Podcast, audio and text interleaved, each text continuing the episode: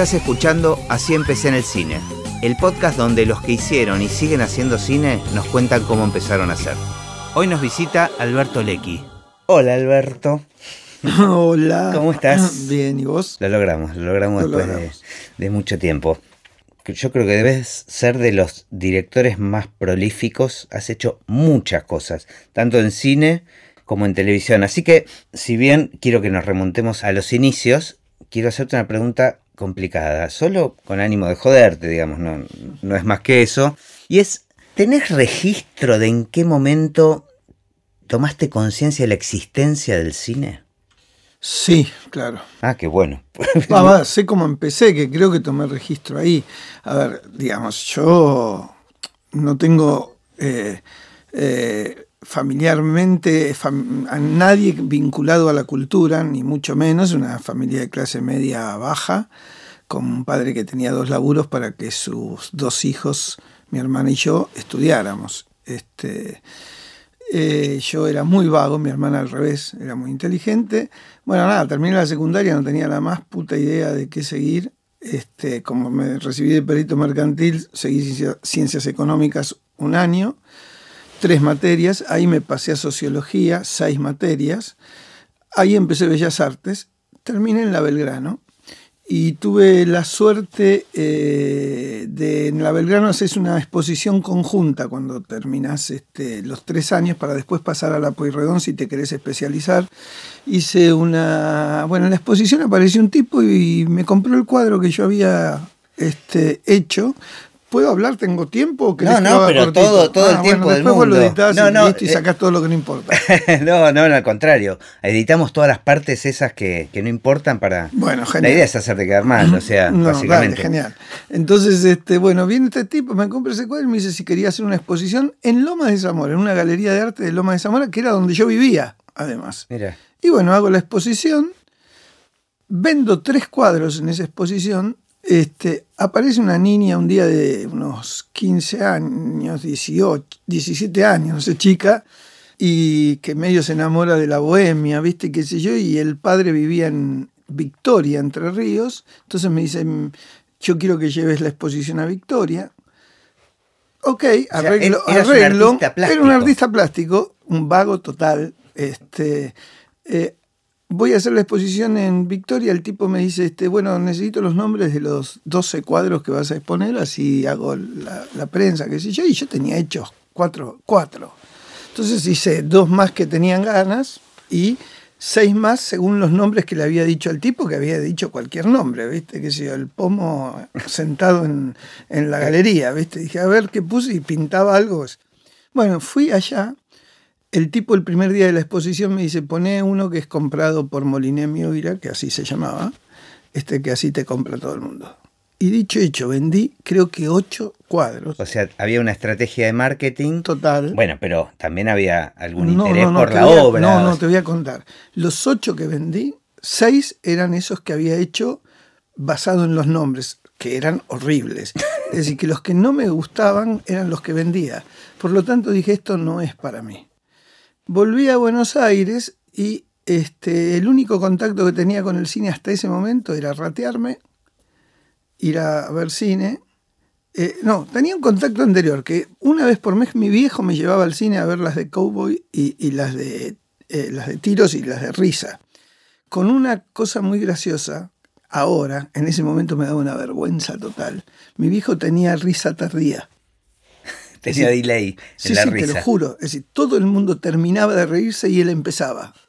Y además era Muy muy, bueno. contagiosa. Pero a mí me daba una vergüenza total, porque imagínate que todo el mundo se daba vuelta Claro. a ver a este tipo que se reía tan tarde, ¿no? Qué bueno. hoy lo recuerdo eso. Eh, con- un padre con fuera de sincro tenía. Totalmente. Hoy, hoy lo recuerdo eso con, una, con un afecto, ¿viste? Con una ternura. Pero en ese momento me daba mucha, mucha, mu- no sé, mucha vergüenza. Era una cuestión de que tardaba en procesarlo. Exacto, sí, sí, no lo sé. ¿Qué sé yo? No, no sé, era risa tardía total. Bueno, y nada, y después, bueno, me rateaba, iba al cine, y por ahí al otro día contaba estas historias en el cine de la película que había ido a ver a mis amigos, a mis compañeros, y por ahí les cambiaba el final. Ah, mira. Pero para jugar, ¿viste? Digo. Entonces, este, contacto con el cine, eso. Vengo de la exposición de allá frustrado por, por, por que a nadie le gustaba lo que hacía, cosa que sigue pasando hoy con el cine que hago. Este, y, no están así. algunas, algunas más, algunas menos. Sí, algunas más, algunas menos. Y igual después hablamos de eso, si querés. Este, y bueno, no había escuelas de cine en esos momentos, claro. no existían. Y de golpe aparece un este, curso gratuito en el Museo del Cine, que en esos momentos dirigía Roland. Bueno, me presenté ahí, claro, gratis, eran 300, más o menos una cola de 300, con, ellos decían que era un curso de seis meses que después se firmaba un corto. Este, hacemos el curso, el curso era teórico, pero claro, éramos tantos, ponele que a los dos meses hayamos quedado 150, viste que empieza la decantación, toman un examen para ver quiénes son los 40 que quedan para que en cuatro grupos de 10 hagan cada uno un cortometraje sobre una obra de Ricardo Alac, Segundo Tiempo. O sea, ¿ese era el examen? No, no, eso era lo que se iba a filmar. Ah, ok. Bueno, toman el examen y por supuesto yo quedo afuera. Digo, pero creo que me pusieron cero, 0,50, ponerle, no sé, por haber escrito algo. Pero ahí estabas tirando un tiro, digamos, no, o tenías ya cuando, ya No, ya cuando empecé dije, esto me encanta, esto me encanta, esto me encanta, esto me encanta. Doy el examen, me va mal, digo, no, no lo podía creer, ¿viste? Bueno, empieza entonces un curso práctico para los 40 que se habían sido aprobados. Y yo voy, me escondo atrás de las bambalinas, y para escuchar este, estos, este, estas prácticas. Pasa Roland, hace, corre no sé qué, me ve y me dice, señor, ¿qué hace acá? Digo, no, señor, yo di mal el examen, pero quería ver, bueno, hoy quédese, pero no puede estar acá. ¿eh? Gracias, señor, que sí, me quedé. Segundo día me escondí debajo de un pupitre. El tercer día me vuelven a descubrir. Al cuarto día me dijeron, quédese. Bueno, síntesis. O sea, las ganas, las ganas ganaron. Yo era el último. Eh, del grupo que entré. Claro. Eh, terminé dirigiendo yo, porque de los cuatro que querían dirigir, uno se enfermó, el otro se fue, el otro se peleó, el otro se asustó. Terminé dirigiendo yo en ese grupo, y no solo terminé dirigiendo en ese grupo, sino que desde los cuatro cortos, el único que se terminó fue el que hice yo. Mira, ah, los dos ni se terminaron. Ni se terminaron. Y eh, gracias a eso, Roland me encarga un documental sobre el Museo del Cine, lo filmo a Fernando Ayala en ese documental, eh, que yo había ido a Aries a dejar currículum ya ocho veces, ponele, ¿no? Y no me daban bola, me decía, vuelva el mes que viene, bueno. Este, y bueno, terminé el, documental, bien, ¿viste? ¿A todo esto vivías, eh, no estabas Vivía todavía... Con tus viejos. Eh, no, ya vivía solo, pero vivía todavía de los 10 cuadros vendidos. Muy bueno. Este, juro, era un rata de puerto igual, eh, ojo, pero un rata, te lo digo de verdad, eh, vivía en San Telmo. Igual, igual se me ocurre que es, casi metafórico esto que te pasó con el corto, de ser el único que lo pudo terminar y qué sé yo. Me parece que tiene que ver con una historia que se te repitió a lo largo de la vida, porque oh, me, parece que a todos los directores en Argentina es eso, ¿no? Es como una odisea terminar, empezar con un proyecto y, poder, llegar a terminarlo. Hay, hay, hay, hay tantos factores, viste, que juegan, digo, Creo que eh, en esto la perseverancia y la suerte tienen, eh, tienen un porcentaje mayúsculo y te lo termino de contar y para que veas. Bueno, entonces este, estoy eh, ahí, boludeando en el, en el Museo del Cine y sale Roland y me dice, Lecky, ¿está ocupado? Le digo, no, no tenía nada que hacer, yo estaba... Me dice, no iría hasta Aries a, a, a que Ayala firme la carta porque había donado el jefe. Que, este, le digo, sí, cómo no, total. Entonces voy a Aries con la carta para que la firme. Ya habías dejado currículums ahí. 20 veces, pero nada. Ellos tenían, o Ayala y Olivera tenían un, cada uno un Torino 380 que estaban de moda en la puerta del garage, garage abierto, y digo, un día me voy a parar acá y no los voy a dejar salir. Pensé, te juro que no me lo olvido de eso. Este, bueno, subo las escaleras, eh, sí, vengo del Museo del Cine, a la secretaria, a traer esto para que lo firme Ayala, sí, espera un segundito y sale Ayala. En vez, de, en vez de salir la secretaria con el papel firmado, sale Ayala. Dice, ¿quién viene al Museo del Cine? Yo, señor. Y ahí se me ocurrió. Y señor, yo, estoy, yo quiero trabajar. Yo lo filmé a usted, ¿se acuerda? Quiero trabajar. Y ver, espera un minuto. Agarró el teléfono, Horacio Guisado era el asistente que estaba por empezar una película de Hugo Sofovich, la primera película de Hugo Sofovich, cuatro días después. Eso era un martes, el lunes empezaba la película. Dice, Guisado, ¿tiene meritorio de dirección? No. Ah, bueno, yo tengo uno para que lo tome. Y al otro día estaba trabajando. y a partir de ahí no paré más. En el momento justo y buscándole la oportunidad también, o sea. Sí, sí, sí. Yo siempre eh, a, los pibes que vienen a pedirme laburo, desde siempre, desde que, desde que ya era asistente de dirección, siempre les digo, la primera pregunta que les hago es si creen en los Reyes Magos. Si me dicen que no, ya los descarto. Si dicen que sí, vienen adelante. Y después lo que digo es, una vez por mes, llama. Una vez por mes llama y no importa que te digan que no, una vez por mes llama. El mundo es de los audaces. Este, así que bueno, ahí empecé y no paré más. Mira. Y bueno, la primera de Meritorio fue la película que más laburé en mi vida, pero te lo juro, no sabes lo que era. ¿Y qué película era? Eh, eh, era Custodio de Señoras. Ellos hacían, Aries hacía tres películas por año con Porcel y Olmedo. Una con Porcel, una con Olmedo y una los dos juntos. Esta era eh, con, Porcel, Porcel y Graciela Alfano. Eh, bueno, Meritorio no cobraba un mango, como laburaba yo como una bestia, la segunda semana me dan un viático. Con el viático, para que tengas una idea de lo que era mi, lo que yo laburaba, a la tercera semana con el viático, voy y me compro un jean que en esa época recién habían salido blanco. Un jean blanco. ¿Viste? Hacía.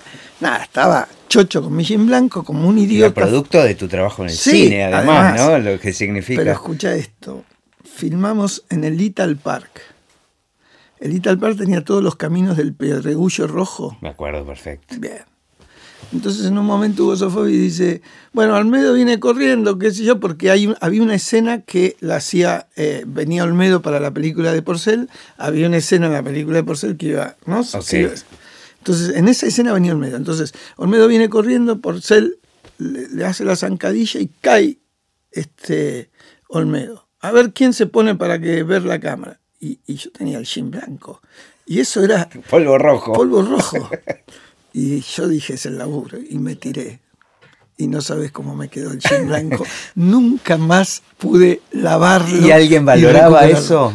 no solo lo valoraron, sino que yo no paré de laburar más. En la próxima película ya fui segundo ayudante.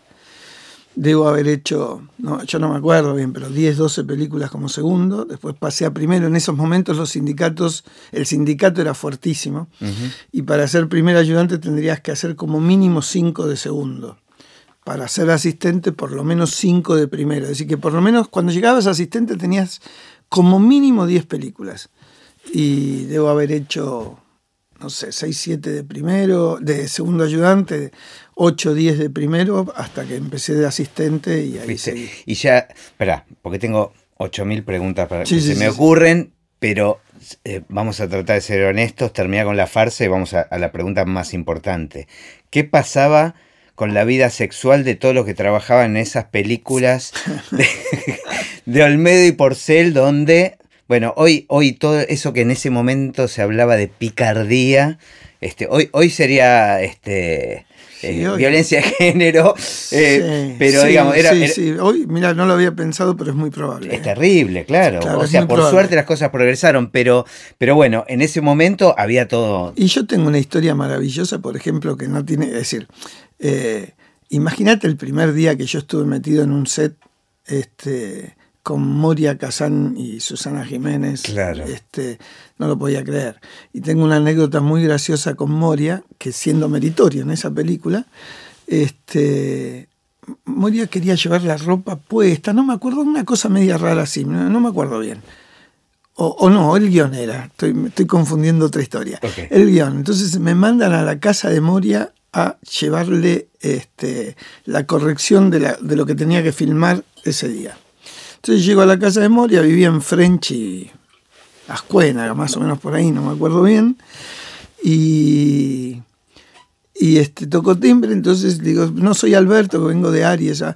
Y era, ella tenía un secretario que baja en cuero y en esos pantalones este, tipo pijama, viste, y descalzo. Este, le digo, no, te traigo esto, que si me dice, no, no, subí, se lo das vos, subí, se lo das vos, y subo. Y voy al departamento, me dice, pasa que Moria está desayunando y me hace entrar al dormitorio. Y cuando entro al dormitorio, estaba Moria desayunando con la mesita arriba y en tetas. Entonces yo entro y me freno. Genial. ¿no? Este, imagínate claro, un claro. pibe que, recién ingresa vez, al cine. ¿no? a- Este, entonces este, Moria en tetas como si nada, pero como si estuviese nada. Entonces, no, no, te, te traía esto, eh, viste, le dejo, sí, sí, ah, bueno, gracias, que sí. Y entra el marido de Moria en esos momentos, él es Alberto de la productora, hola, ¿cómo te va? Viste, que sí. Y era toda una situación Como, ¿qué, ¿Qué opinas de las tetas de Moria? Claro, ¿viste? Este, así que eso fue de meritorio. Así que dije, esto es el cine, ¿viste? Claro. Esto es lo mío. ¿Cómo no te ibas a dedicar a eso? Esto es lo mío, sí, sí. Este, bueno, y, y ya cuando estabas haciendo este, este trabajo de meritorio, ¿ya sabías que querías dirigir? No, no, no, no. Sabía que me encantaba y que. Nada, y que de golpe, siendo meritorio, había aprendido más de lo que había aprendido en ese año en el museo y haciendo lo que había hecho. Este, y, y nada, me fui enganchando, me fui enganchando, me encantaba el laburo. Después, este, tuve mucha suerte, ¿viste? Porque tuve la suerte. Mira, dos, dos, dos, dos decisiones que a la larga creo que fueron fundamentales. Eh, la primera, no quedarme en Aries fijo, que después de un tiempito, ellos querían que me quede fijo, y yo hice una película de segundo ayudante con Aristarain, La playa del amor, y lo conocí a Adolfo ahí, y Adolfo fue una suerte por dos cosas. La primera, porque laburé con un tipo que cuenta historias como pocos. La segunda, porque él me dijo, me dijo un día, nunca sabes por dónde viene, si viene por un actor, si viene por un vecino, si viene por un productor, si viene por un director, nunca sabes por dónde te va a llegar la varita. Así que trata de llevarte bien con todos. Y la segunda que me dijo fue, si querés progresar, no te quedes. Y yo creo que es una profesión que no condice con la seguridad económica. He tenido la suerte después de dirigir cosas en Polka o en lugares así y he visto a montones de técnicos hipertalentosos que por Estancados. quedarse a, a- a quedarse por la guita, porque ojo, no estoy, no, no, no estoy, Sí. digo, pero sé que esos tipos hubiesen sido profesionalmente eh, muy reconocidos y que no lo son, porque bueno, te vence la inseguridad y querés, Claro, vos- ¿no? vos lo que decís es la apuesta de tomar riesgo, de saltar Sí, un poco al sí, vacío, que sí, a la larga es esa actitud garpa. Sí, sí. Pero ya sabías que querías dirigir. No, no, entonces ahí, ahí, bueno, ahí empecé, después pasé a primer ayudante de dirección, que es donde más aprendí. Eh, vos pensá que en esos momentos, primero se filmaba en negativo y se editaba en Moviola. Claro. Este, eh, entonces tuve la suerte de, había un montajista chileno que falleció, Carlos Piaggio, que era un, era un profesor, ¿viste? Decir, entonces vos filmabas, ibas al laboratorio a ver el, al día después lo que había filmado el día anterior y después por, por ahí pasabas por edición para ver cómo iban armando eso. Y entonces yo hacía ese laburo. Tenía otra suerte, yo vivía solo. No Claro. tenía novia, vivía solo. Entonces todo el tiempo para mí era el cine. Le podías dedicar, porque, Todo. bueno, en el momento del montaje era- es como una segunda dirección, si querés, Totalmente. ¿no? O sea, Entonces, y, y yo agarraba y le decía, pero ¿por qué editas así, Carlos? Y te decía, a ver, ¿cómo dirías vos? y esto no iba al director de repente, o no, sea, vos de golpe lo no, de golpe sí, de golpe no. Después tengo anécdotas tremendas, ¿no? Ayala, fui asistente de Ayala, creo que en nueve películas. Ah, mira, un. Este, Ayala era un ortodoxo absoluto. Con esto te quiero decir que en la película quinta yo leía el guion y ya sabía cómo, se, cómo iba a estar filmado. Claro. Eh, pero eh, aprendí un montón con él. Ayala por ahí me decía, este, Alberto, mañana me pasa a buscar que vamos al laboratorio y de ahí vamos a Baires, al estudio. Y yo era feliz cuando me decía eso, porque lo tenía una hora solo para preguntarle cosas. Mm, Entonces yo pensaba qué cosas le iba a preguntar. Y especialmente no solo de lo que estábamos filmando, ¿no? sino de cosas anteriores. Pensá que era un tipo que había hecho El jefe, Paula Cautiva, eh, películas gloriosas, ¿viste? Claro. Qué sé yo. Era impresionante. Y Ayala, un detalle, mirá, si no ibas al laboratorio a ver la, la proyección, era porque no le interesaba la película. Si él no iba. No, si los técnicos, él quería que vayan todas las Ah, cabezas de equipo. El que no iba, la próxima película no la hacía. En Que- proyección, Quería las camisetas puestas. en proyección se sentaba y te, te obligaba a sentar al continuista y al foquista, uno a la derecha, otro a la izquierda. Entonces él miraba y de golpe transpirabas, no sabes lo que transpirabas, te decía, Que no se vean mis errores. el extra de atrás está mirando mal. Y vos sabías que era, viste, una puñalada, era Claro. impresionante. Y tenía buen ojo. Impresionante, impresionante. Eras, viste, bueno.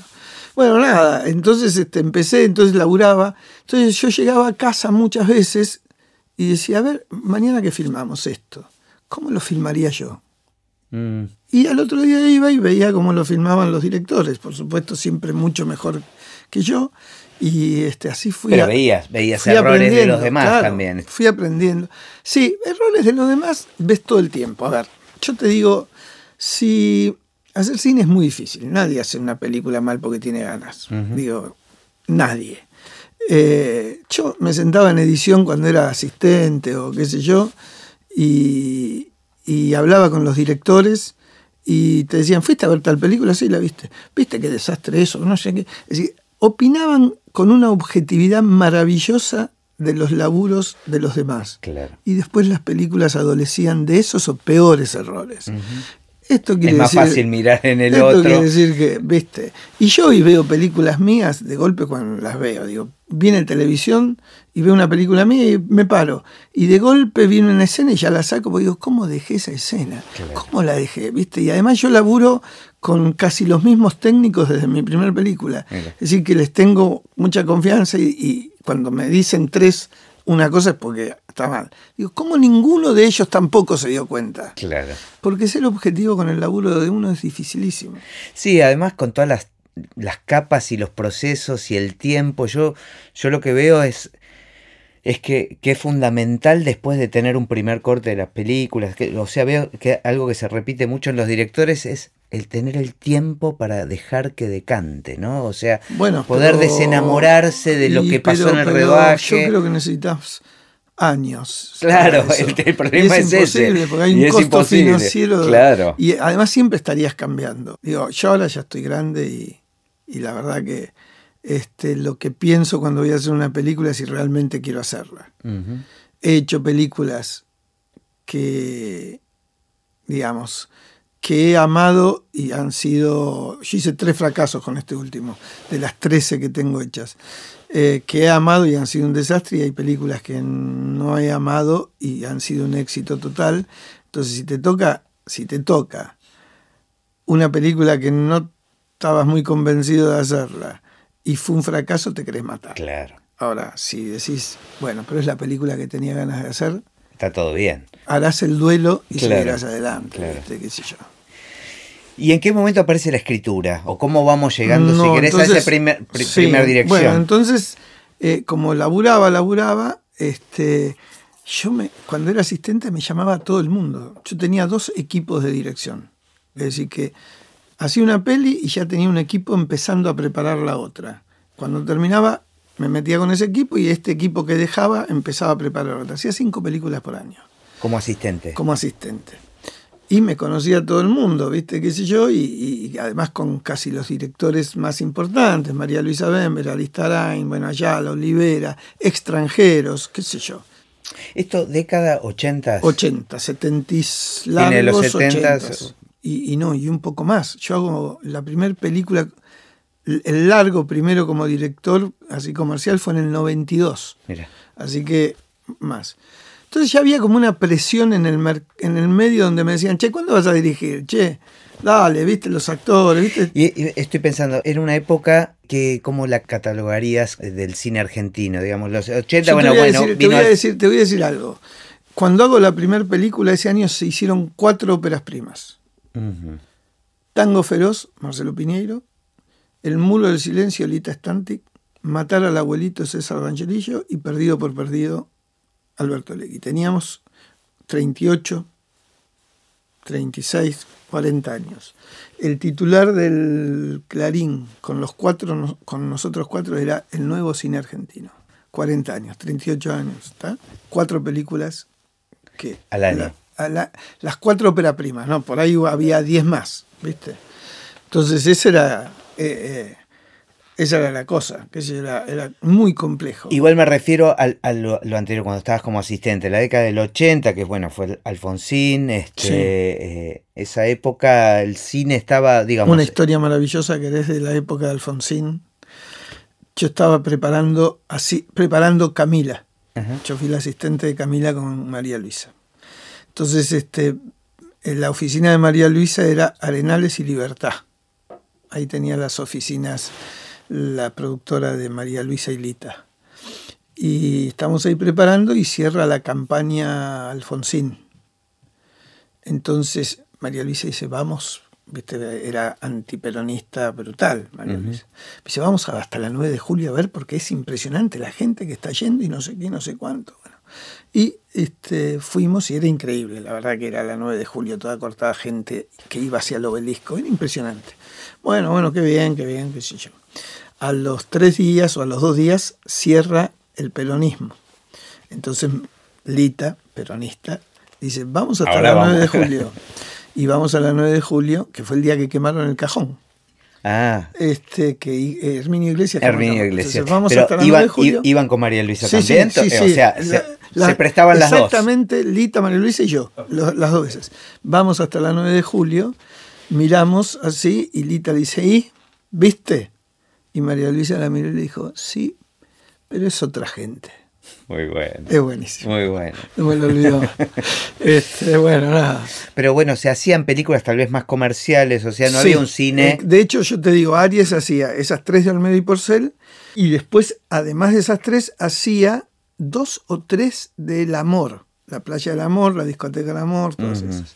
Pensá que deja Aries de hacer las del amor cuando la última que hicieron, no me acuerdo cuál era el título, hizo 800.000 espectadores, entonces dijeron ya no es negocio y no la hicieron Mira, más. 800 mil. Sí. Este, y hacían eso y hacían una en serio.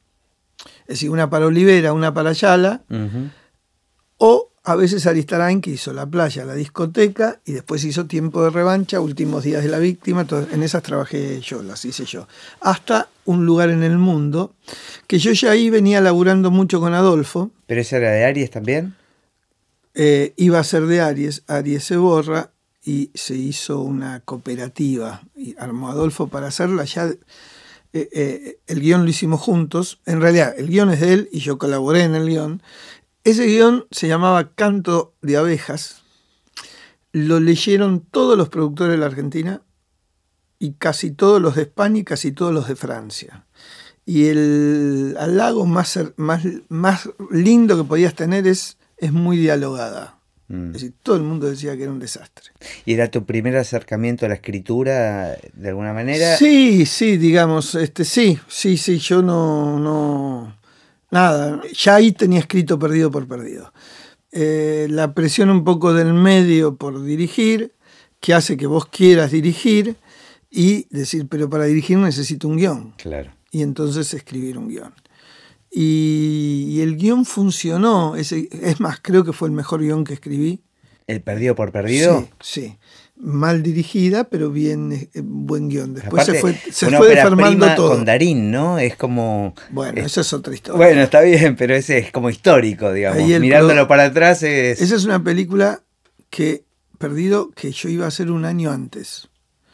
Habíamos con- había conseguido dos productores. Cuando se empieza a hacer este eh, un lugar en el mundo, uno de los productores, uno de los que ponía guita en un lugar en el mundo, Papaleo, dice yo voy a producir, este, yo te produzco la película, yo pongo tanta plata. Ya estaba la, la, la hija... No. Ah, Entonces, este, eh, yo agarro, bueno, digo, que, que ya que pone la guita, que venga Carolina. ¿viste? Claro. Carolina era la primera estrella de telenovela. Y el productor que viene por el otro lado en ese momento, Crespo, me dice, este, bueno, yo te voy a dar una terna para que elijas al actor. Bueno, en ese momento no estaba Darín en la terna. Y había otro inversor que venía también de lejos conmigo que se mete. igual para poner en contexto, Darín era un desconocido. o sea, Darín era hacía de- claro, de era un la galán, tarde, de, la tarde. televisión. Nada. Bueno, pero ahí pasa que eh, este productor, el Papaleo, me dice, ¿quién es el otro que pone la plata? Eh, Oyuela. Oyuela había sido Martín, eh, el que le había hecho la prensa a Dualde y después a Carlitos Menem le hizo la prensa. Bueno, Papaleo me dice, te va a cagar.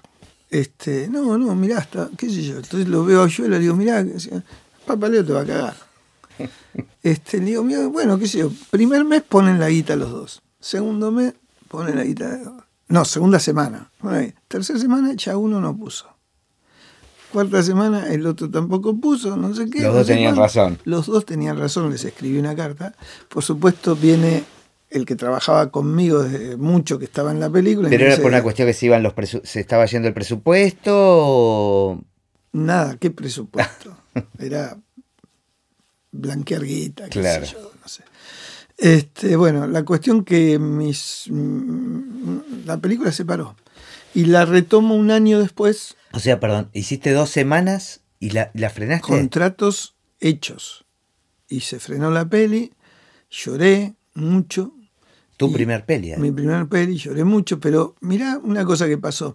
Eh, Luis, que era jefe de producción y que yo lo conocía porque habíamos hecho montones de películas juntas, yo como asistente y él como jefe de producción, estaba ahí, me dice, viene un día y me dice, mira Alberto, no ponen más plata, estos tipos desaparecieron, con lo que pusieron llegamos hasta la tercera semana. ¿Qué hacemos? No, no la hagamos. Bueno, sí, sí, yo te digo, no la hagamos. Y yo me puse a llorar, me acuerdo, estábamos los dos solos. Y él me dijo, olvídate que la peli la vamos a hacer. Yo me voy a encargar de que esta peli la hagamos.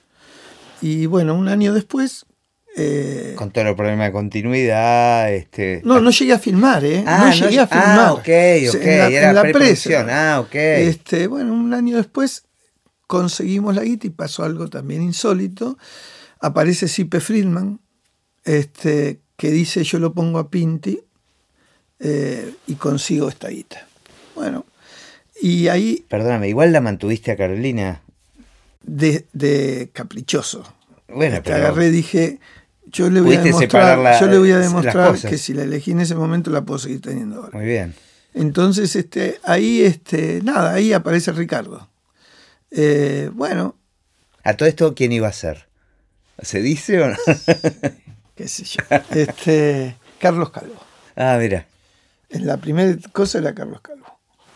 Bueno, aparece Darín y Darín se iba a Córdoba a hacer temporada con Susana. Entonces había que empezar, ponerle, para llegar a terminar la peli con Darín, el lunes que viene la pre, para llegar cuatro semanas de pre y después filmar la película. Y nos faltaban 50 mil dólares. La peli salió 450 mil dólares. Entonces este, nos juntamos, Luis, este, me dice Alberto, bueno, faltan 50 mil dólares. La terminamos de filmar, pero olvídate, no va a haber guita, qué sé yo.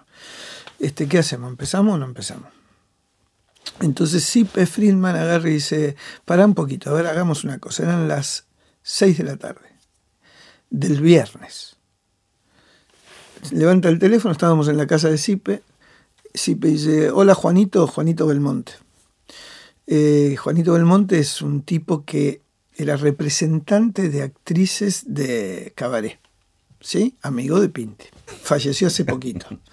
Eh, dice, Juanito, ¿viste la peli que quiero hacer con Enrique? Que si faltan 50 mil dólares y si no aparecen ya, el lunes tendríamos que empezar, si no aparecen, no la vamos a hacer y es una pena, qué sé yo. Y dice, espere, dame media hora, le dice Juanito. Bueno, media hora tomando café, viste, qué sé yo, yo pensando media hora, viste, media hora se define el futuro.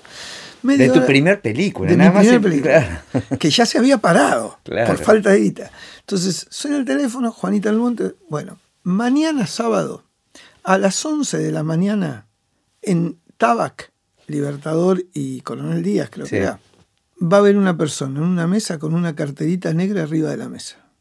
Vayan que él le va a solucionar el problema. Bueno, Luis, ¿qué hacemos? ¿Viste? ¿Qué sé yo? Luis empieza, Luis que era mi socio, bueno, voy a hacer una carpeta para explicar cómo es todo el negocio y qué sé yo y qué sé cuánto. O sea, no dormí. Ok, 11 de la mañana entramos a Tabac. Eh, Cuando decís Luis, es Luis, Luis Entramos a Tabac. Un gitano.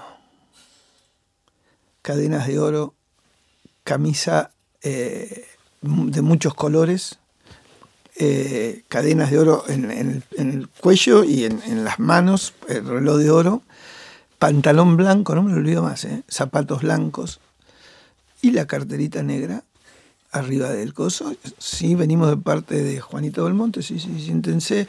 Bueno, bueno, bueno. Este, Luis le dice, bueno, te traje acá este, una carpeta para que veas cómo es. Dice, no, no, no, perdóname. Eh, a mí no me interesa en absoluto el cine. A mí un amigo me pidió un favor. En esta carterita está lo que ustedes necesitan. Y el amigo era el representante. Era Juanito. Ah, Juanito. Juanito Belmonte me pidió un favor. En esta carterita está lo que necesitan. El día que me la devuelven, le avisan a Juanito. El día que me la pueden devolver, le avisan a Juanito. Ni siquiera interese. Nunca supe cómo se llama, cómo se llamó ese tipo. Nunca lo supe. Agarramos la carterita y nos fuimos con 50 mil dólares adentro de esa cartera. Sin firmar nada. Sin firmar nada, sin saber nada. y así se hizo la peli. La magia del cine, ¿no? Increíble. Los Reyes Magos. Los Reyes Magos. Así se hizo. Tremendo. Y la peli fue un éxito. Eh, espera, espera, espera. Antes de llegar a eso. No, para, te lo cuento nada más que para decirte que un día fuimos a Juanito y le llevamos los 50 mil dólares. Claro. Así que así se hizo perdido. Es tremendo. No, pero me interesa ese momento en que, bueno, se te dieron las cosas después de pasar una infinidad de, de complicaciones, este, que las fuiste superando, y de repente ese primer día de rodaje, si bien ya habías estado muchísimo. No, nada que ver. No disfruté yo esa película. Claro, digo, de repente ser director este, de tu primer guion. Un cagazo terrible. Ajá. Este, no, no, no la disfruté para nada. No la disfruté para nada sufrí mucho. ¿Y tenías un equipo al Eran casi todos gente que había trabajado conmigo antes, este, que después siguieron trabajando todos. Digo, el que era mi ayudante pasó a ser asistente, eh, la que era directora de arte fue directora, digo, eran todos muy amigos, ayudaban mucho, pero son muchos los nervios. Vos sabés que yo siempre lo digo esto, así que ya. Torre Nilsson decía que la primera semana de filmación había que tirarla a la basura porque vos estabas tan nervioso que no servía para nada.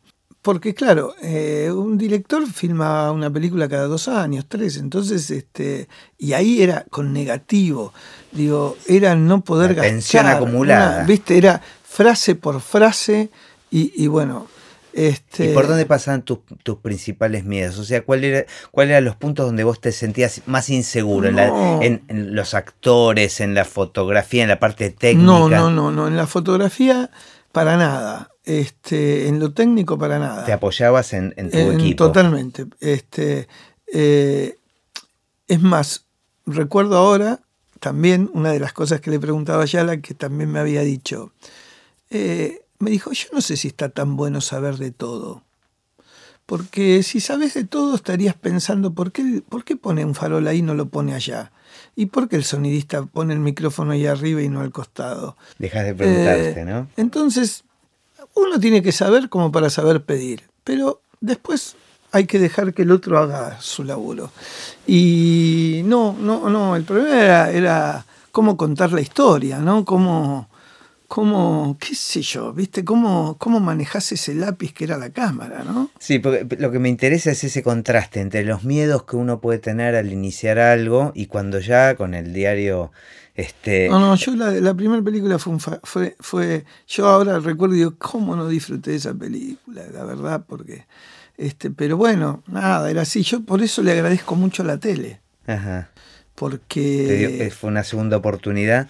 Y yo termino de hacer Perdido por Perdido y Aries empezaba nueve lunas en televisión y a Ayala le agarra el ataque la CB. Y entonces Olivera me llama y me dice, ¿querés dirigir esto? Y digo, sí. Este, nueve lunas era, en, el armado eran dos, dos días de piso y uno de exterior para grabar.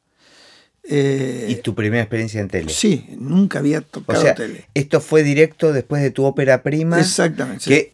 ¿Cómo le fue a la película? Muy bien. Perdido por muy perdido? bien, muy bien. Fue un éxito. También tengo anécdotas divertidas.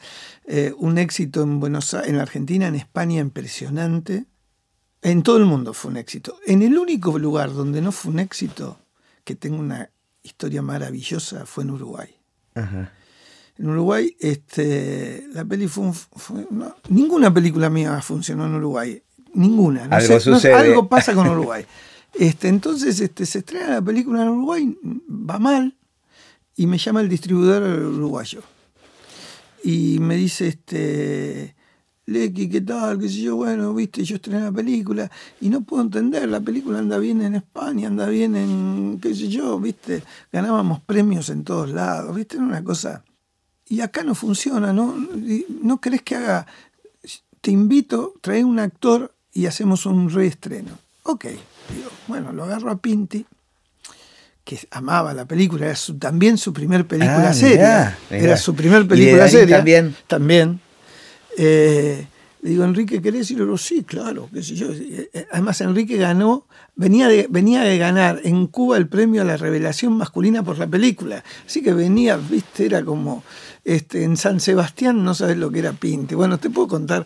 Ah, una bueno. película que giró por festivales, además de ser no, éxito no, comercial. Fue un éxito comercial, pero en San Sebastián. eh, Bueno, pudiste disfrutarla bueno. después. Si no lo disfrutaste en sí, el rodaje. Toronto. Ah. No, no, no, fue increíble la peli. Este, Chicago, bueno, bueno, hay un montón, un montón, no sé. Este, y ganábamos premios siempre. así, si no lo ganaba la peli, lo ganaban los actores. ¿viste? Eh, y este, bueno, vamos a Uruguay con Enrique. Imagínate que yo ya la había visto un montón de veces la peli, sabía lo que pasaba en todo momento. Yo sabía que a los 5 minutos la gente se reía, a los 14 se tensionaba, a los 18, qué sé yo, a los 22 alguien podía toser, ponerle, ¿viste? Sabías todo. Bueno, eh, empieza la peli, no se ríen, puta. En donde esperabas. A, a- a los siete no se ríen. Eh, Todo mal, un silencio. De golpe se levantan dos y se van. Mirá. Todo mal. Pero vos viste cuando te das cuenta todo mal. Bueno, nada, me empiezo a poner nervioso, ¿viste? Y qué sé yo, bueno, nada, todo mal. Termina la película, silencio absoluto, la gente se levanta, ¿viste? Pero terrible. Entonces yo salgo con Enrique y tenía una culpa porque Enrique, viste, primero Le le había embarcado, claro. o sea, le había puesto las ganas, viste, y entonces vamos afuera, la gente pasaba por al lado nuestro, ni nos miraba. Esto después de que haya sido un éxito. Sí, sí, sí, ponele, habrá sido, ponerle un mes después de que se estrenó en Argentina. Y Ya se había estrenado en España, viste, bueno, en ya, todos ya lados había hecho- funcionó y acá. Sí, un mes o dos, qué sé yo. Bueno, conclusión, en un momento sale una vieja, ¿no? Que sale gesticulando y diciendo, ¡uh! ¡uh! Y yo dije, esta es la mía, ¿viste? Me acerco para traérsela a Enrique. Entonces la veo así, me mando y cuando me estoy mandando dice, ¡una mierda la película! ¿Y nunca pudiste saber por qué? No, no, no. Después tengo otra película, por ejemplo, Nueces para el Amor, para que veas lo que me pasó con Uruguay, que en, en Chile estuvo 24 semanas en cartel. Ajá. Un éxito brutal, al punto que eh, después han puesto guita en películas mías ese distribuidor, Claro. y he ido, y incluso he hecho un programa de tele en Chile, y en supermercados había tipos vendiendo bolsitas de nueces diciendo nueces para el amor, nueces para... ¿Viste? Cuando una peli pega, pega. Sí. 24 semanas en cartel. En Uruguay estuvo una, cinco copias y uno de los cines se prendió fuego y se quemó la copia. Qué misterio. Bueno, tenés que rajarle a Uruguay. Le rajo Uruguay. No, estaba pensando que perdido por perdido tal vez era una buena fotografía de los ochentas, ¿no? Este, o de esa época donde empezaba el consumo y las ganas de. Este, sí, pero, pero eh, es magia. ¿eh? Vos te decís que no tiene que ver con la historia. No, y, y estoy asociando con cómo le puede haber pegado este a un país como Uruguay. Es magia, mira, es magia. Los momentos, los momentos tienen que ver, eh, la expectativa tiene que ver. eh, yo creo que la película sorprendió y sorprendió por Darín y Enríquez básicamente y por Carolina también. ¿eh? Eh, me acuerdo la crítica del diario Clarín que decía atractivo policial y encima argentino, ¿no? Era el título. Pero terminaba la crónica diciendo, lástima el casting tan televisivo. Darín y Carolina Papaleo. ¿No? Mm, eh, yo Sí, sí, creo no que no hay no fórmulas, ¿viste? ¿Qué sé yo? Y era otra época también del cine, ¿no? Entonces este, tenías más chance, el boca en boca todavía existía. ¿eh? Claro. Digo, no era tan cruel como es ahora. Entonces vos tenías la chance de, eh, de, de, de, que el boca en boca te ayudara. Estaba asociando también esto que dijiste, que inmediatamente después, y a pesar de hacer un éxito, apareció la oportunidad de la televisión. Ah, bueno, entonces. pero se te repite un poco esto de no quedarte en un lugar, ¿no? Por más que estén funcionando las cosas, de nuevo saltar este... Sí, me pasa eso. Yo ya tenía el guion de mi segunda película, eso por neurosis. Ajá. Bueno, entonces me llamó Olivera y me dice, ¿querés hacer una de lunas? Que como te dije eran dos días de, este, de piso y uno de exteriores, como ellos lo tenían eh, armado. Y claro, viste, yo acostumbrado a hacer cuatro páginas por día más o menos de un guion, de golpe veo el guion y era, tenía que ser 16. De rodaje. De... Por día. Sí. Entonces, viste, empiezo a leer y me empieza a agarrar un pánico. ¿Cómo hago? ¿Cómo hago para hacer 16 páginas en un día? ¿Viste? ¿Y el formato técnico que era? ¿Ya, era video? No, eh, eh, no, no, las cámaras esas grandotas que tenían la televisión. Claro. Entonces, este, agarro y digo, cagón, cagazo total, ¿viste? Digo, necesito ir al decorado a, a ver, ¿viste? Entonces pido permiso para ir al decorado, me dicen el sábado a la mañana, este, estudio totalmente oscura, cerrado, y me voy ahí y me siento en el decorado el sábado de la mañana solito para pensar cómo, cómo hacía, cómo hacía para hacer 16 páginas en un día y de golpe pasa un señor de traje.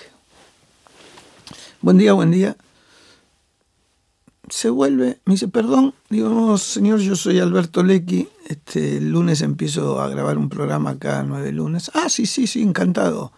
Este, bueno, bueno, hasta luego, hasta luego. Se va, tres pasos, se vuelve y me dice, ¿te puedo decir algo, pibe?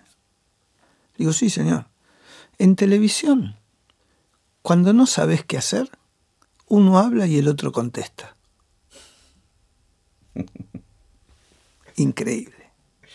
Era borda. Ese señor era ah, borda. Hace poco lo encontré y le dije, vos no te vas a acordar de algo y le conté eso y se mataba de risa. Y es increíble. Uno habla y el otro contesta. Bueno, nada, empecé nueve lunas. Borda estuvo al frente de Canal 13, hasta, que se privatizó o eh, después. Creo que hasta la época de Suar. Claro. Un poquito después, hasta que agarró Suar. Eh, bueno, empecé nueve lunas. A los tres, a los, al cuarto capítulo ya escribía Graciela Magli, que era la escritora, no me acuerdo con quién más, ya escribía un día de piso y dos de exteriores. Y, la verdad que fue genial, porque entonces yo empecé a experimentar con la cámara. Experimentaba, agarraba y decía, este capítulo lo hago todo en plano secuencia, este lo hago en todo plano detalle, este lo hago con la cámara toda desde arriba, este experimentaba, jugaba con la cámara. Y, y desprejuiciadamente, me imagino, porque me parece que en esa época había mucho prejuicio si sos del cine, la tele era como una mala palabra. anécdotas así como decirte, vamos a hacer un traveling. Y el cameraman decirte, no se puede. Digo, ¿por qué no se puede? Dale, inténtalo. Y de golpe lo intentaba y le encantaba, ¿viste? Y ahí enganchabas. Entonces, no solo cambié, ahora me acuerdo, mira, de más cosas, no solo cambié de dos días de piso este, de, por uno de exteriores, o sea, dos de exteriores y uno de piso, sino que eran tres cámaras y le cambié una cámara por un traveling. Mira. Este, así que así fue y estuve un año con nueve lunas practicando y practicando y trabajando con montones de actores hasta que ganamos los Martín Fierro, ganó todos los Martín Fierros nueve lunas. Ese, ese capítulo de esa semana posterior a los Martín Fierros dejé. O sea, con las dos cosas que empezaste, empezaste de una manera, si bien con, ciertos, escollos, con productos que fueron muy exitosos. Tampoco disfruté lo de Nueve Lunas. Quiero decir, lo disfruté, lo disfruté en el laburo porque a partir de ahí le dejé de tener miedo a la cámara. Tanto, tanto tiempo grabando que, que le perdés miedo a la cámara y ya te preocupás por los actores. Pero de golpe ganamos los Martín Fierro y yo me fui. ¿Viste? ¿Qué sé yo? Me acuerdo que Olivera me decía, pero ¿y por qué? No, Héctor, ya está. Siguió tres años, tres años Nueve Lunas. Yo hice el primero. Este, pero después con el tiempo, primero pasó algo increíble. Eh, la inmediatez de la tele, ¿no? Es decir, ganás un Martín Fierro y todo el mundo lo sabe y te llaman y qué sé yo. Y segundo, por ahí, tres años después ibas a Cuba y estaban pasando nueve lunas. Y tres años después ibas a España y pasaban nueve lunas, ¿viste? Y yo dije, lo hice yo. Qué bueno. ¿Viste? Y no, no, no era consciente de lo que había implicado. Y de ahí volviste al cine. De ahí volví al cine, mi segunda película, que anduvo muy bien de público. Una película que no está tan bien. Este, Una tercera. no, la segunda. Ah, la segunda, no El te convence a vos. el dedo en la llaga. Hay una parte de la historia que me encanta y la otra que no, que es un dulce de leche total. Pero no le, no le fue mal. No, le fue muy bien. Bueno, contame en qué momento te encontraste con algún fracaso y qué te Sí, pasó con eso. Sí, bueno, eh, yo tengo. ah, El tercer fracaso lo acabo de hacer, que es Te esperaré, ¿no? Eh, Bueno, pero, o sea, un fracaso de público. Sí, sí, vamos a diferenciar lo que es fracaso. Por no. eso, pero, Lo- los tres fracasos que hice comerciales, vos hoy me decís, Alberto, vamos a hacer esta película, volvéla a hacer, que va a tener el mismo resultado comercial y yo la vuelvo a hacer. Ok. Son las películas que más disfruté. ¿Y qué querías hacer? Y Este? más disfruté. Ah. Disfruté y aprendí muchísimo. El No. juego de Arcibel, Ajá. Operación Fangio. Operación Fangio, para que vos tengas una idea, con la familia de Fangio a favor de la película, embalcarse de jueves a domingo la vieron 84 personas. No la vio nadie. Después fueron éxitos en televisión, ¿eh? Ah, mira. Es decir, Fangio se sigue dando hoy por televisión, eh, pero fueron fracasos absolutos. Pero me interesa qué te pasó a vos cuando de repente venir de, bueno, todo lo que hago de alguna manera la peleo, qué sé yo, pero funciona y de repente encontrarte con tu primer fracaso. Y ¿Qué- qué- cuál el fue? primer fracaso es muy doloroso, sí, porque pensás que, que todo el mundo sabe que sos un fracasado y que todo el mundo te está mirando y diciendo, mira la cagada que hiciste. Y cagándose de risa. Y no piensa en otra cosa que en vos, Sí, ¿no? sí. Como que los demás Sí. que están consagrados a pensar en vos. Sí. Este, el primer fracaso es difícil. Después, nada. Hoy, hoy ya te esperaré, por supuesto que tenés que hacer un duelo y qué sé yo, pero eh, asumís ya, hoy uno asume que tiene que hacer algo, o yo asumí que tengo que hacer algo eh, que tenga muchas ganas de hacer, porque si no, este, si no el fracaso ahí sí duele más. ¿no? En cambio, si es la peli que vos tuviste ganas de hacer, bueno, el resultado comercial es otra cosa. Claro. Y decime una cosa, ¿recordás algún momento? Porque podríamos ir hablando de cada Sí, película Y, y seguramente va, va a dar, y ojalá que tengamos un público con el podcast que dé para, para segundas partes, porque con todos me quedo con muchas ganas de hablar. Y es que cada película, ¿viste? Cada Es un película mundo, es un mundo y y tenés, son una- años tenés y- anécdotas claro. todas, ¿viste? Pero mm, hay algo que vos recuerdas, o sea, si tenés que elegir un momento de tu carrera que vos decís, este fue el momento mágico para mí. Eh, no, esa primera etapa fue, fue gloriosa. Nueces para el amor fue, es una peli que me dio, que también es una película que, que quiero mucho y que me dio muchísimas satisfacciones, muchísimas. Y creo que, que sí, ahí también hice una cosa de locos. Este, yo estaba en Cuba, en el Festival de Cuba, con Nueces, que ganó Arianna y la peli creo que ganó el coral, la el segundo coral, sí. Ganó Amores Perros y el segundo Nueces para Amores Perros me ganaba en todos lados, menos en Chile que gané yo. Eso es otro, ¿no? ¿Con quién te toca competir? Ah, ya que- sabía, ya sabía. Claro. Menos en Viña. Este, no, miento, en Viña ganó también Nueces. Eh, bueno, pero en varios lugares yo decía, ¿qué películas van? Amores Perros, ya sabía que Amores Perros me ganaba y segunda salía Nueces. Bueno, estábamos en Cuba que ganó Amores Perros y Nueces segunda y me llaman por teléfono de Polka para ofrecerme hacer este, apariencias. Y yo digo que no. Digo, no, estaba cansado. Eh, yo estaba viendo Nueces y eh, había terminado de filmar Operación Fangio. Entonces, la verdad que no, tenía ganas, qué sé yo, y al, al otro día este, me llama Luis Sartor y me dice, che, me llamaron de Polka para decirme, a ver, que, que- que te convenza, qué sé yo. Digo, no, Luis, déjame, estoy muerto, viste, que si vamos a disfrutar de esto. Este, todavía no había estrenado Nueces en Buenos Aires. Entonces Luis me dice, ¿y por qué no le pedís, este, en vez de pedirle guita, ya que no querés, no te, pedirle algo, pero pedirle publicidad en Canal 13 para no para el amor. Y ahí me convenció el muy turro. Entonces este, me vuelven a llamar y hice un arreglo que era una parte en guita y otra parte en publicidad para el estreno de Nueces. ¿Y sirvió? Sí, mucho. Mira. ¿Y qué es lo que definirías que es lo que, como, como lo que más te gusta dentro de las funciones que tiene un director este, al hacer una película? ¿Cuál es tu momento, lo que más...?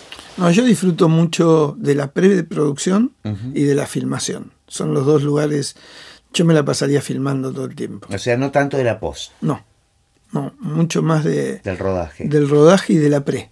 La pre es el momento quizás más creativo. Digo, donde me junto con las cinco personas que van a estar al lado mío y empezamos a decir, bueno, ¿qué pensaste de esto? Y a partir de ahí se empieza a hacer la película, digamos. Y, este, por ejemplo, por nueces te digo, digo, siempre le di mucha bola al arte en la película, la dirección de arte. Entonces me acuerdo Nueces para el Amor, la directora de arte mm, de casi todas mis películas fue Clara Notari, que ha sido ambientadora de Almodóvar en sus últimas tres películas. Vive en España hace un tiempo y ha venido igual, este, sola contigo vino de España para hacerla. Bueno, este, Hugo Colase, el director de fotografía, bueno, Alejandro Len, editor, y yo tenía un grupito, viste, que siempre repetía, eh, que trato de repetir. Y, por ejemplo, entonces nos sentamos siempre a hablar cuando el proyecto se materializa, que se va a hacer, y, bueno, ¿qué pensás de esto? ¿Cómo la ves? Entonces yo dije, bueno, yo la verdad que, al revés de lo que parece, yo el 75 lo veía con, con muchísimo color, es decir, era feliz todavía tenía como una expectativa de hipismo. Y, en cambio esto hoy lo veo de un gris total. Y entonces hagamos la peli que se vaya decolorando. Bueno, pero la peli tenía cuatro etapas. Era 75, que eh, la peli empezaba con Adiós su generis, una parejita que se conoce en el recital de Adiós su generis. 82, Mundial de España en España, ella exiliada en España. Em, creo que era 86, no me acuerdo bien, y 90, más o menos, ¿no? O, no, 2000. Eh, ah, bueno, no me acuerdo bien los cambios de época. La cosa que este, eh, tampoco había tanta tecnología en ese momento. Entonces, todo se hacía desde el arte. Y desde el arte, este, por ejemplo, en el 82 ya no era color ya se iba degradando y España es todo, es todo color rojo, las banderas del mundial, todo era justo ahí donde el personaje de Gastón Paul se encuentra con ella. Entonces, teníamos todo de Bordeaux. Y en España teníamos todo de Bordeaux. claro, claro no, era, no era desde la post. Pero peor, eh, cuando llega el final de la peli, blanco y negro, Constitución escena en Constitución. Hacerla, eh, sacar todos los neones de colores. Bueno, era una cosa, un laburo, pero así increíble de elegir decorados que no tuviesen color. Eh, bueno, fue una peli que imposible de volver a hacer. Así, por el costo imposible de volver a hacer. Bueno, nada. Y esas son las cosas que, de las que disfrutas en la preproducción. También te gusta trabajar con actores, sos un director de actores creo que el director debe manejar actores. Digo, si hago una película con un barrendero y lo contrato un barrendero, ¿cuál es el...? Eh, digo, lo bueno es que vos agarres a un actor y te creas el personaje que hace. Entonces ahí decís, bueno, acá hay un director, no está como está siempre, acá está distinto. Entonces, para mí ese es el laburo del director. ¿Y lo disfrutas? Sí, sí, sí, hoy, este, hoy te puedo asegurar que jamás dejé de dormir en, los últimos, las últimas pelis, eh, varias, por decir cómo, cómo voy a filmar esto. Si puedo tener algún problema para no dormir, pensando cómo hago para que este texto lo diga bien. Para que lo lleve para este lado. Sí, eso sí. Digo, estoy, me preocupa la puesta y no, no la cámara. Claro. En nada, en nada. Bueno, y para ir cerrando, porque da para mucho más. Este, ¿Cómo ves el futuro del cine? ¿Qué pensás del futuro del cine? ¿A dónde va el cine? ¿Va a morir? ¿Va a seguir? ¿Se va a transformar? Eh, ¿Qué sé yo? Mira, yo he vivido etapas, viste, cuando apareció el video parecía que todo se moría, eh, que no iban a haber más salas. Hoy es un momento especial donde eh, la exhibición maneja el mercado y si no venden pochoclos, la película no es un éxito. Em, yo creo que yo creo que mientras haya gente que quiera contar historias, el cine va a seguir existiendo. Eh, después va a haber formatos distintos, ¿no? Pero eh, lo importante es eh, que tengas cosas para contar, que haya cosas para contar. Y creo que eso hay siempre. Es inagotable. Es inagotable. Entonces, este, bueno, será más difícil, habrá menos cantidad, pero creo que siempre, yo creo que, no va a morir. Bueno, gracias, un placer. la, pasé, la pasé muy bien.